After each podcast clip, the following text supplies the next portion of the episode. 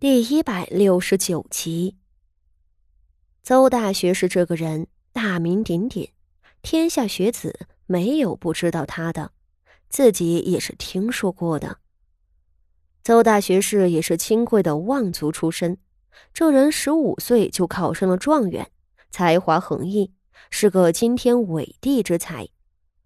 当初他年少得志，出身又好。当时就得到了朝中元老和皇族的赏识，不少人还断言他定会成为下一任首辅。这邹大学士才德是不缺的，可惜脾气太拧，不懂得变通。他太过刚正，一路走来得罪了权臣，得罪了贪官，也得罪了皇族。如今年过花甲，不说什么首辅内阁了。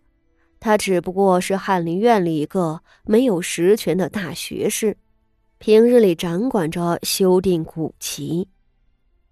邹大学士官场失意，好在老天也不愿浪费他那满腹经纶，也不知从什么时候起，大户人家里都喜欢把子孙送到他的门下拜师，他也乐于教书，他教出来的学生。大多是才德兼备、政见独到，不少人已经是朝廷重臣。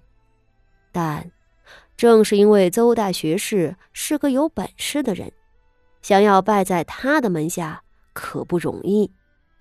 他为人刚正，对学生的要求也很高，资质不高或德行不足的人都不会收。而朝中不少高门望族手里握着权。许诺了他极大的好处，要他教授自家的子孙，他竟也言辞拒绝，不肯让步。傅锦仪看着傅妙仪的目光越发冷冽了，他真是没有料到，傅妙仪竟然有能耐把傅德明塞进邹大学士门下。邹大学士是个什么人？除非他真心想收你。否则，就算你是宫里的皇子，也别想得到他的指点。而傅德明嘛，傅锦衣不认为这个任性、娇惯、不爱读书的小男孩会入得了邹大学士的眼。是伯爷说动了邹大学士。不仅傅锦仪感到惊愕，傅守仁同样有些不可置信。邹大学士曾经受过老侯爷的恩。傅妙仪解释道：“当初圣上夺嫡，京城里出了不少乱子，邹大学士的家眷就是萧家庇护下来的。”说着，他忙又磕了两个头，道：“父亲，求求您看在明儿的份上，留母亲一条活路吧。明儿小小年纪没了亲娘。”他该多么孤独无助啊！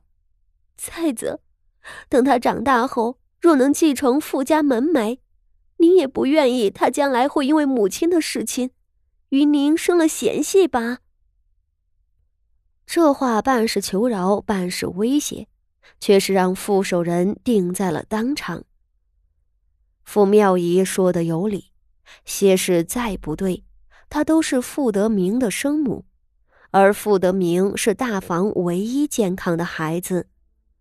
一个孩子没了娘，自然是无比的凄楚可怜的。更重要的是，将来大房八成是要傅德明来继承的。若他长大后记恨傅守仁，那才真是家门不幸呢。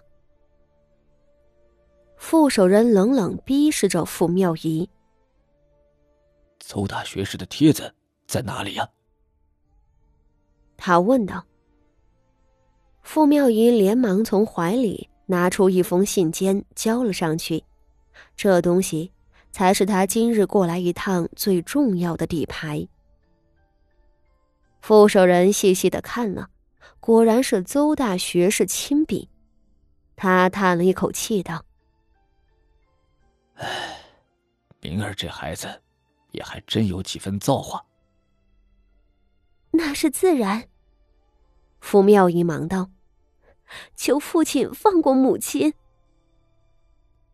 傅守仁又看了眼谢氏，谢氏仰面躺在冰冷的草地上，浑身的衣裳都湿了，闭着的眼角下不住的淌出眼泪。傅守仁看了两眼，终是起了怜悯之心，想起了这些年谢氏陪在他身边的情景。谢氏罪该万死，但他还生了三个孩子。伺候自己也很是周全。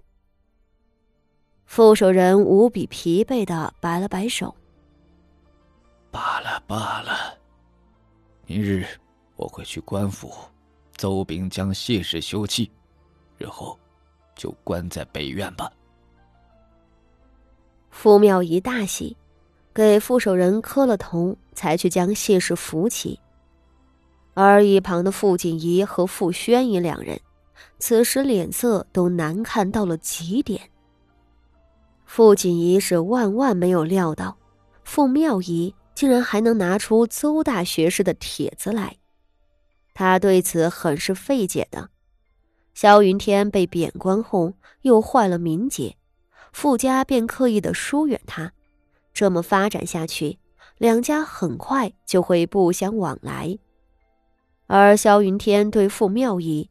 本来就没有一分的真心，有的不过是色欲和激情。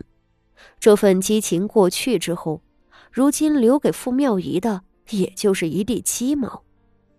傅锦衣不敢相信，萧云天竟会为了傅德明，动用了萧家老一辈的情分，去求邹大学士。只是再不明白，那傅妙仪终究是得到了萧云天的相中。并利用此事救回了谢氏的一条命。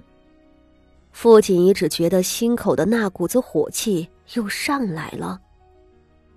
父亲，您真的要将母亲关在北院？傅锦仪抿着嘴，拦住了副守人的去路。副守人在他面前顿住了，他此时已经筋疲力竭，并不愿多费口舌了，他只是摆手道。就这么办吧，都回去，别在这里添乱了。父亲，傅锦仪的嘴唇抿得更紧了，他仰头看着傅守仁道：“女儿觉着，这样处置似乎有些不妥。什么不妥？”副守人还未说话，那副妙仪急急的抢着道：“八妹妹，哦不，荣安县主。”县主，我知道母亲从前和您不和睦，也曾闹出了不少摩擦。